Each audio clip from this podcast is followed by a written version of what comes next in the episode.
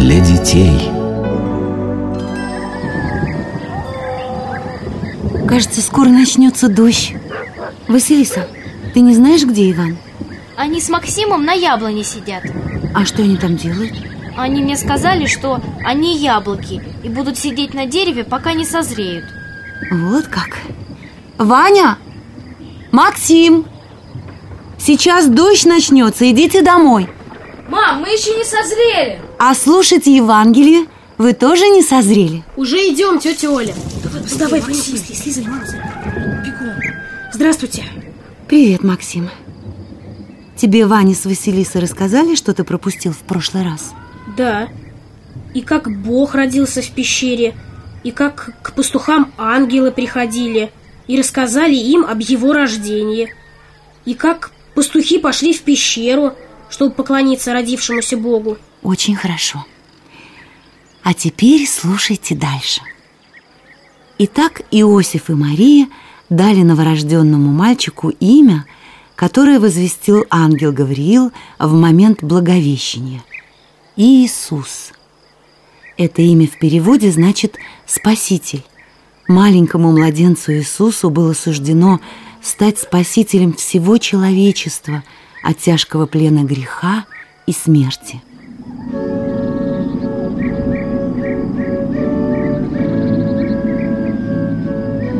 Через сорок дней после рождения принесли Иисуса в Иерусалим к храму, чтобы совершить над ним обряд посвящения Богу, как это делалось со всеми новорожденными первенцами. В то время в Иерусалиме жил праведный и благоговейный человек по имени Симеон. Ему было очень много лет, и всю свою жизнь он ожидал спасения Израиля старенький. А почему он всю жизнь ожидал спасения Израиля? А ты слушай и узнаешь. Ему было открыто Богом, что он не умрет, прежде чем не увидит Спасителя.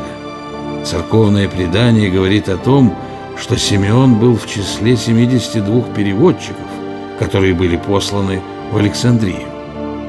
Куда послан? Александрия – это большой город в Египте – который так же, как и Иудея, находился тогда под властью Римской империи, и в этом городе была большая библиотека. Так вот, в эту библиотеку и был послан Симеон по приказу римского императора. А зачем? Для перевода еврейской Библии на греческий язык. Но слушайте дальше. Симеону для перевода досталась книга пророка Исаии. И вот дева в чреве примет и родит сына. Разве может дева родить сына? Здесь, наверное, ошибка. А почему дева не может родить сына? Потому что девами называют незамужних, а тех, кто вышел замуж – называют женщинами. Да-да, здесь явная ошибка. Надо исправить слово «дева» на слово «женщина». Так, обмакнем в чернила палочку. Стой, Симеон, здесь нет ошибки. О, Господи, но как? дева может родить? До тех пор, пока ты не увидишь, как сбудется написанное в Писании, ты не умрешь.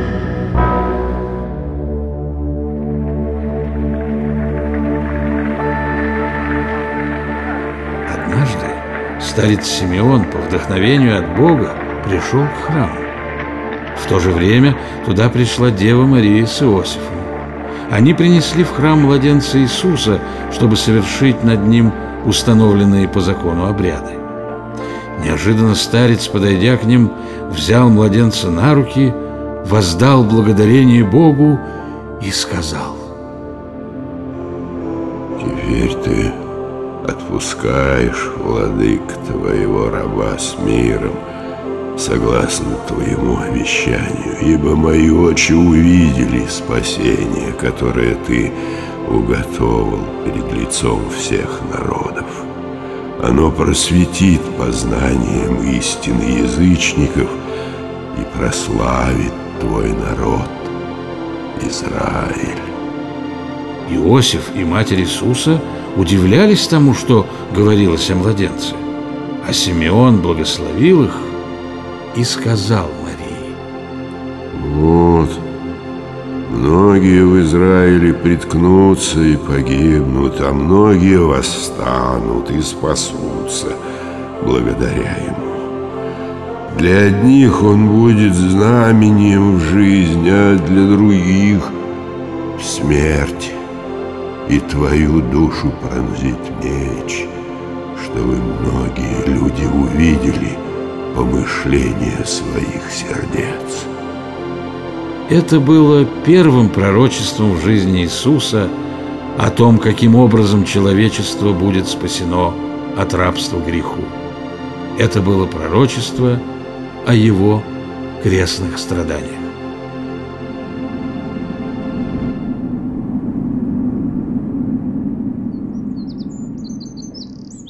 А что значит приткнуться? И почему они погибнут? А что, Деву Марию проткнут мечом? Отвечаю по порядку. Приткнуться значит споткнуться. В переносном смысле ошибиться. Многие не примут Иисуса, не поверят, что Он истинный Бог. Поэтому они погибнут. Потому что без Него нет спасения. А то, что душу Девы Марии пронзит меч, это тоже образное выражение. И значит оно, что ей придется в будущем пострадать душой, видя крестные страдания своего Сына. Что за крестные страдания? Иисусу для спасения людей суждено было пострадать. Но об этом мы будем читать позже. И еще в то время при храме жила одна пожилая женщина по имени Анна, которую считали пророчицей. Она достигла преклонного возраста, прожив после смерти мужа всю жизнь вдовой. Анна не отходила от храма и служила Богу день и ночь постом и молитвою. Как это служила постом? Она что, стояла у храма на посту? Охраняла храм, что ли? Нет, конечно. Пост – это ограничение себя в еде, отказ от вкусных блюд и прочих удовольствий. И вот пророчица Анна служила Богу таким постом. А зачем отказываться от еды и удовольствий? Чтобы не привязывать себя слишком сильно к земной жизни, а стремиться к жизни с Богом. Так вот, Анна, подойдя к младенцу, также прославила Бога, заговорив о ребенке как о спасителе для всех, ожидавших искупления. А что значит ожидавших искупления? Господь своими страданиями, которые Он должен будет претерпеть, искупал, то есть выкупал грехи людей. Ведь Иисус безгрешен, и Ему не за что было страдать, а люди грешны, и Он должен был пострадать за грехи людей. Вот что значит искупление. Вроде бы понятно. Итак, радостная весть о родившемся Спасителе перенеслась в столицу, в Иерусалим. Бог открыл свою тайну достойным принятия Мессии. Наверное, когда все в Иерусалиме узнали, что родился Мессия, которого так долго ждали, очень обрадовались. Нет, к сожалению, рады были не все. А кто же мог быть этому не рад? Об этом мы почитаем в следующий раз.